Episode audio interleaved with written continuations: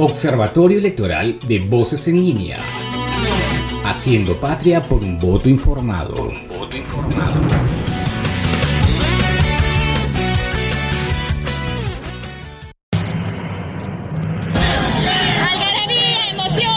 El pueblo es sabio, el pueblo entiende, el pueblo se siente identificado con una persona que nace del mismo pueblo. Agradezco esta oportunidad que una parte del pueblo peruano me está dando.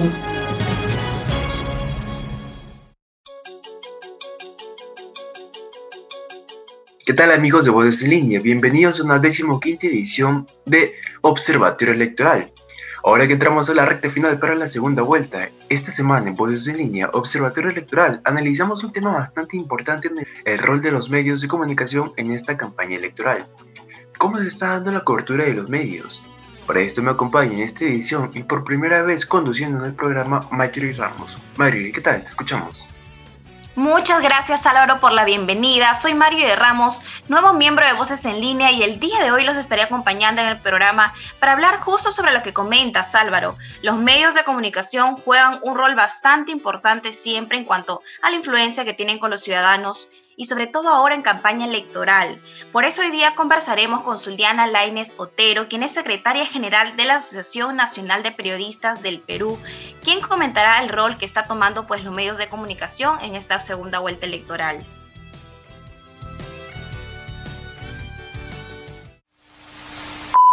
Ya tenemos los resultados al 100% de actas procesadas por la OMPE pasan a segunda vuelta. Pedro Castillo y Keiko Fujimori. Plan de gobierno rumbo a segunda vuelta. Muy interesante la entrevista que tenemos preparada para hoy. Y es muy cierto, los medios son el canal por el cual los candidatos pueden hacerse conocidos y difundir sus propuestas.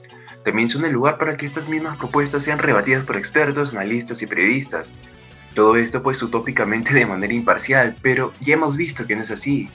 Los medios se someten siempre a grupos empresariales con agenda propia, muestran un claro favoritismo hasta cierto o cierta candidata, las líneas editoriales se sesgan de manera evidente y no se separa de manera correcta la información objetiva de la opinión. Y este es un punto muy importante que tocaremos en la entrevista que tenemos hoy. Pero, ¿qué siente la gente al respecto? Hay una encuesta realizada por el Instituto de Estudios Peruanos que demuestra que la gente percibe una avalancha de apoyo mediático hacia uno de los candidatos y esto es preocupante porque se pierde el único capital que los periodistas y los medios tienen, que es la credibilidad. Así es, Álvaro, y según una encuesta del Instituto de Estudios Peruanos, un 59% de los peruanos advierte que los principales canales, radioemisoras y periódicos beneficiarían a una postulación, y de este grupo en específico, un 79% ve que se inclinan hacia la candidata Keiko Fujimori. Y bueno, sin embargo, para esto y todo lo que está ocurriendo en los medios de comunicación y la influencia que veníamos mencionando, según Eduardo Bayón, este rol de los medios de comunicación en segunda vuelta provocará serias consecuencias, gane Keiko Fujimori o Pedro Castillo.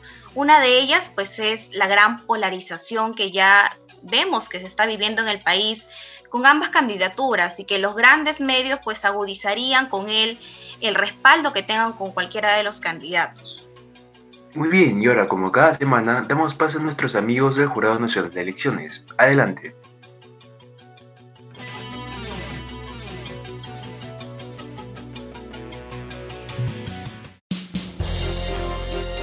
Muchas gracias por el pase. Les saluda Gisela Zulueta para informar que el Jurado Nacional de Elecciones recordó que desde el lunes 31 de mayo regirán restricciones a fin de asegurar el correcto desarrollo del proceso de la segunda elección presidencial el próximo domingo 6 de junio. Así, desde las 0 horas del lunes 31 está prohibida la difusión o publicación de encuestas de intención de voto en los medios de comunicación, tal como lo precisa el artículo 191 de la Ley Orgánica de Elecciones LOE el incumplimiento de esta disposición se sanciona con una multa de entre 10 y 100 unidades impositivas tributarias, UIT. En tanto, desde las 0 horas del viernes 4 de junio ya no se podrán realizar reuniones o manifestaciones de carácter político. Su transgresión se sanciona con cárcel no menor de 3 meses ni mayor de 2 años. Asimismo, todo tipo de propaganda política quedará suspendida desde las 0 horas del sábado 5 de junio, en esta restricción se incluye la intervención de los candidatos en los medios de comunicación. Su incumplimiento acarreará una multa de entre 30 y 100 UIT o una pena de prisión no menor de dos años. La LOE también establece la prohibición de la venta de bebidas alcohólicas entre las 8 horas del sábado 5 y las 8 horas del lunes 7. El incumplimiento de esta disposición se sanciona con cárcel no mayor de 6 meses, multa no menor de 2.790 soles y pena accesoria de inhabilitación. Igualmente, el domingo 6 de junio, día de la segunda elección presidencial, entre las 7 y 19 horas no están permitidas las reuniones de electores en un radio menor de 100 metros de los centros de sufragio. Los fiscalizadores del Jurado Nacional de Elecciones realizarán operativos en diversas regiones del país con el fin de hacer cumplir la normativa electoral y garantizar que la votación transcurra con normalidad.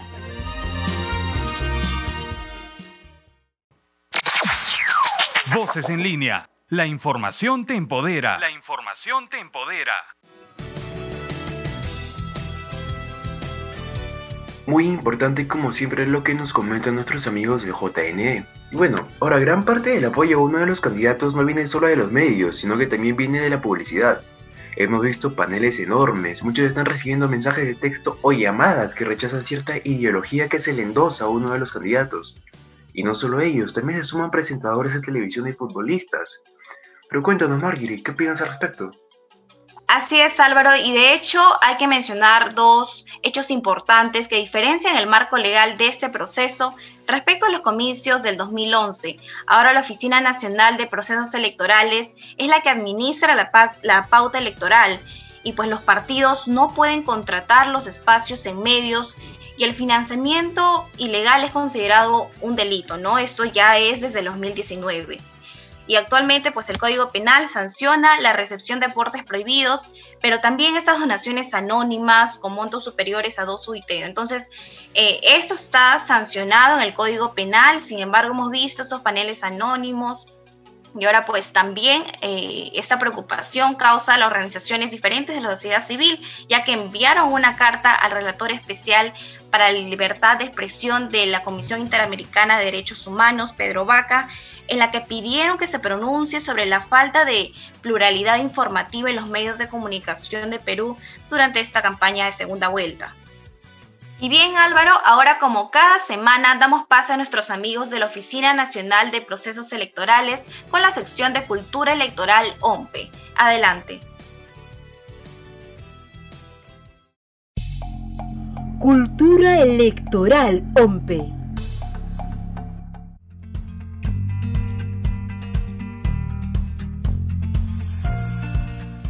¿Qué tal amigos de Voces en línea? Con miras a la segunda elección presidencial, el domingo 30 de mayo, la Oficina Descentralizada de Procesos Electorales Lima Sur 1 desarrollará la jornada de capacitación presencial para miembros de mesa, entre titulares y suplentes, que fueron seleccionados mediante el sorteo realizado el 29 de enero y que para estos comicios del 6 de junio les tocará nuevamente asumir ese rol.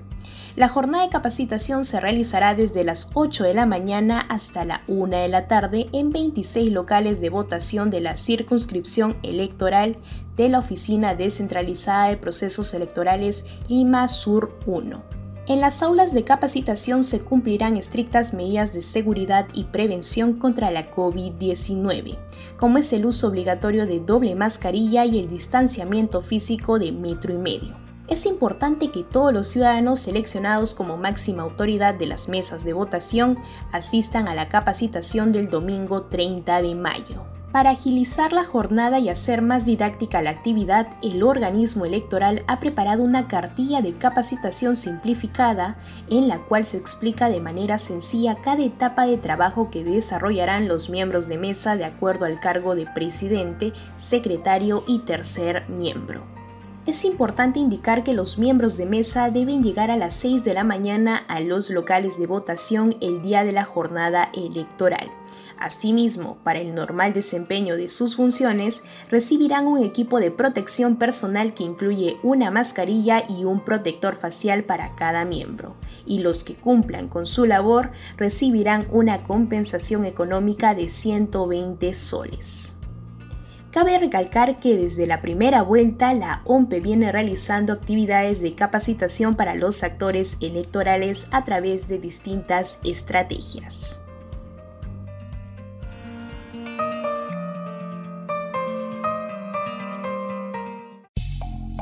Cultura electoral OMPE. Voces en línea. La información te empodera. La información te empodera. Como veníamos anunciando, ya, estamos con la licenciada Zuliana Laine Sotero, secretaria general de la Asociación Nacional de Periodistas del Perú y vicepresidenta de la Federación Internacional de Periodistas. ¿Qué tal, licenciada? Mucho gusto. Gracias por habernos concedido la entrevista. Un gusto, un gusto estar en contacto y un saludo para todos quienes nos están escuchando. Bueno, quisiera empezar preguntándole, estamos viendo un claro apoyo hacia un candidato por parte de los medios de comunicación masivos y tradicionales, pero pese a esto, este candidato no ha tenido, al menos hasta ahora, un repunte significativo en las encuestas. ¿Qué tanta credibilidad tienen ahora los medios y qué tanta credibilidad tendrán después de esta campaña?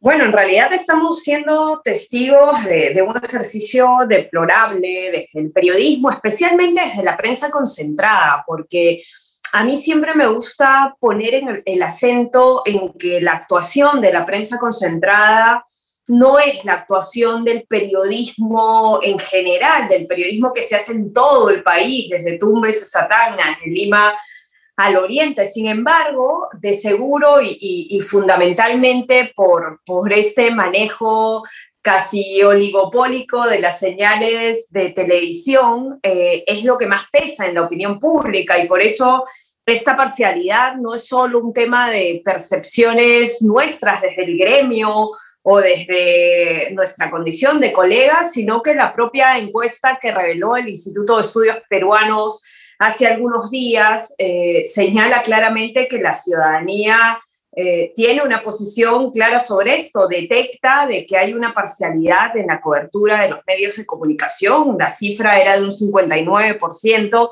y ese 59% que hablaba de una parcialidad, en un 79% decía de que estos medios apoyaban a la candidatura de fuerza popular. ¿Qué va a pasar con esta credibilidad luego del 6 de junio? Va a depender de los escenarios que tengamos, porque eh, va a ser muy difícil que la gente vuelva a creer, especialmente en la prensa concentrada, eh, luego de un proceso electoral en que la parcialidad no se ha reflejado solo en líneas editoriales, sino que ha terminado en tergiversación de coberturas. Eh, esto, y, y quizás aquí habría que poner el acento de una manera mayor, lo que nos refleja es un problema estructural que tenemos en el país, que es lo de la concentración de medios. No podemos seguir teniendo un solo grupo editorial que por lo menos en el mercado impreso concentra casi el 80% del mercado. Veamos las portadas, ayer, hoy, veámoslas mañana. Es una línea editorial en el 80% de los impresos apoyando abiertamente a una candidatura que es la de Fuerza Popular, frente a un 20% en el mercado editorial que apoya la otra candidatura o que mantiene una, una posición equidistante respecto a las dos candidaturas. Es abrumador y ese problema no viene de hoy, viene de hace más de una década. Recuperar credibilidad no será fácil, pero la prensa siempre será indispensable como, como una garantía para, para el sostén de una sociedad democrática. Y aquí me voy al periodismo en regiones, la prensa independiente. En este momento tenemos espacios como Ojo Público, Convoca, IDL Reporteros, La Mula, Guayca, La Encerrona, que son espacios también de prensa independiente que son periodismo, que hacen periodismo y que ayudan en medio de esta balanza vergonzosamente equilibrada hacia uno de los lados, a por lo menos aportar desde esas ventanas un, poco de, de, pluralidad a la necesidad que tiene la ciudadanía de llegar al 6 de junio para dar un voto informado. Es muy interesante lo que comenta y además recordemos un caso emblemático, me parece que lo más resaltante de la campaña mediática que fue que Clara Elvira Ospina fue despedida del directorio de América TV tras decidir que haría una cobertura imparcial de las campañas, esto según una columna de Gustavo Mome. Este hecho nos demuestra tal vez que la prensa actuó de esta manera en la campaña por presión. A ver, la cancelación de Clara Elvira Ospina quizás sea, sea como la acción más eh, que puso en evidencia la actuación que vendría eh, luego, especialmente en la televisión peruana. Yo a la salida de Clara Elvira Ospina le sumo el comportamiento terrible del señor Enrique Castillo en, en el programa Agenda Política en Canal N, que hace un par de domingos eh, empezó a, tener una actuación que es impropia en un periodista, a desesperarse porque en, el escritorio, en, la mesa de conducción en la que también estaba la candidata Keiko Fujimori, había un lápiz que se le había dejado la anterior entrevistada. Eso es impropio de un periodista. Un periodista no tiene que estar atento a que su entrevistada esté cómoda, menos en un proceso electoral y, entrevistando a una de las partes, no tiene que estar atento a que esta persona esté cómoda, tiene que estar atento a lo que va a preguntar, a lo que va a repreguntar, a lo que le van a responder, la desesperación de la que fuimos testigos periodistas y ciudadanos y ciudadanas frente a esa acción deshonra nuestra práctica. Y en regiones nosotros también hemos registrado otras situaciones, por lo menos documentadas, tenemos tres, una en Ancash, otra en Satipo y otra en Chanchamayo, donde periodistas que tenían espacios informativos radiales, en el caso de Ancash, el informativo se dejó de transmitir porque los dueños de Radio Ancash alegaron de que eh, en el informativo independiente, que era el Tucu Digital, eh, se, se contravenía la línea editorial que había asumido la radio que era de apoyo a una de las candidaturas, que era la de Fuerza Popular, lo mismo pasó en Satipo y en Chanchamayo, donde incluso los programas informativos se levantaron hasta que culmine el proceso electoral, porque aparentemente eh, los programas eran críticos a Keiko Fujimori, fue lo que le dijeron a los periodistas al momento de levantar estos espacios. Eso es inaceptable. Necesita responder a varios criterios básicos. El primero es la transparencia, pero lo segundo es de que hay que saber distinguir como medios dos cosas, que las posturas editoriales eh, son para las columnas de opinión o para los espacios de opinión y para la editorial del medio. Ahí se quedan las posturas editoriales. Las posturas editoriales no pueden permear la cobertura informativa, porque la cobertura informativa tiene que responder a dos cosas. Una es equilibrio en las fuentes eh, y otra es garantizar pluralidad. Si no entendemos, si no distinguimos lo que son las partes de opinión y lo editorial en un medio de comunicación y la cobertura informativa que tiene que responder a pluralidad y tiene que responder a un principio de equilibrio, ese medio no está cumpliendo con un tema de responsabilidad social. Es muy interesante lo que comentas y además este no es un fenómeno exclusivo que sucede en Perú. En Colombia también se denuncia que la prensa no hace una cobertura imparcial de las manifestaciones. Lo mismo ocurre con el conflicto entre Israel y Palestina. ¿Los medios de comunicación masivos están perdiendo vigencia a nivel mundial? Yo me atrevería a decir que a nivel mundial estamos viviendo un, momento político y social de extrema polarización. Eh, hay, hay fuerzas conservadoras que, están utilizando, eh, mal utilizando, me atrevería a decir, el poder que tienen los medios de comunicación para llevar e, e, inclinar la balanza respecto a determinados mensajes en medio de esta campaña del terror que estamos viviendo en Perú. No es nueva, esa campaña del terror la vivió Chile en medio de su plebiscito, la está viviendo Colombia en medio de las protestas sociales que tienen. En su momento la vivió España, donde también tenían enfrentados en una campaña electoral a las fuerzas de la derecha con fuerzas de izquierda y los discursos son prácticamente los mismos, tildar de comunistas a una parte de la población que opta por una de las candidaturas. El elemento Venezuela es un elemento presente en todas las campañas electorales en los últimos 10 años. Revisemos medios. En Colombia, la última elección en la que eh, hubo una segunda vuelta también bastante intensa, ¿qué se utilizaban? paneles públicos diciendo no queremos ser Venezuela, en Ecuador. Ecuador acaba de salir un proceso electoral donde ganó la derecha y que se utilizó en medio de la campaña del terror. Eh, los venezolanos tenían que buscar comida en la basura.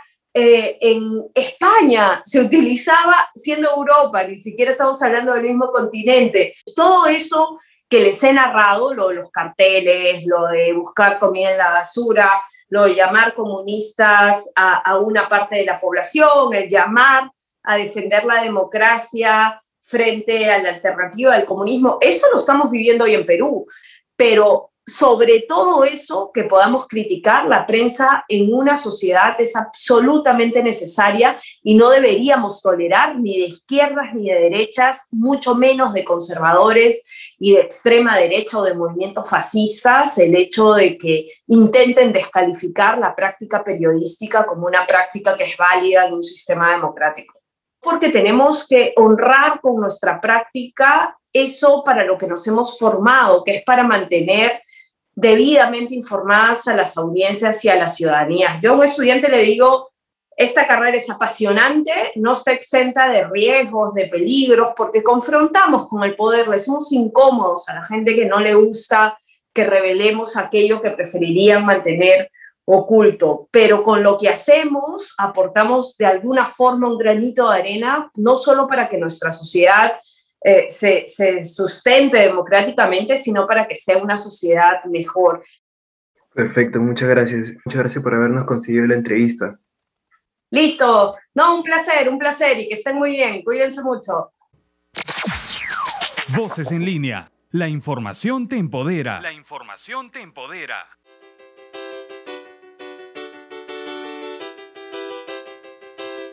Muy importante lo que nos menciona Zuliana Laines. Ahora damos paso a una cápsula elaborada por el equipo de producción de Voces en Línea, Voto Informado, Voto Seguro. Adelante.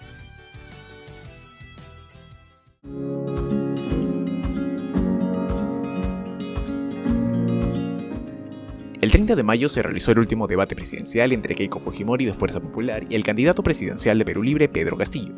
El encuentro se desarrolló en el aula magna Simón Bolívar de la Universidad Nacional San Agustín. El debate contó con seis bloques temáticos en los que los postulantes a la primera magistratura del país expusieron sus principales propuestas en bloques como Perú al Bicentenario, Salud y Manejo de la Pandemia, Economía y Promoción del Empleo, Educación, Ciencia e Innovación, Lucha contra la Corrupción e Integridad Pública, Derechos Humanos, Políticas Sociales y Atención a Poblaciones Vulnerables. Sobre la salud y manejo de la pandemia, Fujimori Gucci se comprometió a pagar la deuda que, según dijo, tiene el Estado con los profesionales de la salud por más de 500 millones de soles. Además, señaló que por parte de estrategia para frenar el coronavirus, se efectuarán 7.000 pruebas moleculares al día y se descartará el uso de las pruebas rápidas. Asimismo, la candidata presidencial precisó que se construirán 100 plantas de oxígeno en todo el país y se distribuirán 10.000 concentradores de oxígeno. Por otro lado, el candidato Pedro Castillo indicó que la pandemia del COVID-19 ha desnudado la precariedad de este viejo y corrupto Estado y responsabilizó al partido Fujimorista. En ese sentido, señaló que se vacunará a toda la población mayor de 18 años hasta el 31 de diciembre y reincidió en la creación del Ministerio de Ciencia y Tecnología. Asimismo, resaltó la necesidad de implementar mil camas UCI y de atender a quienes lo necesitan y de implementar y equipar las postas de salud a nivel nacional. Según el simulacro de Datum que lanzó esa noche, dio como ganador a Pedro Castillo con un 42.6% y a Keiko Fujimori con 41.7%.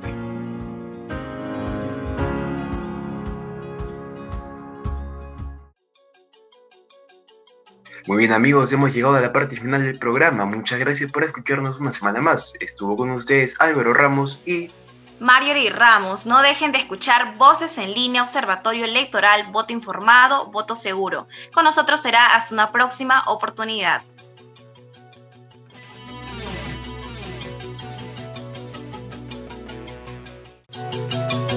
Observatorio Electoral de Voces en línea. Haciendo patria por un voto informado. voto informado.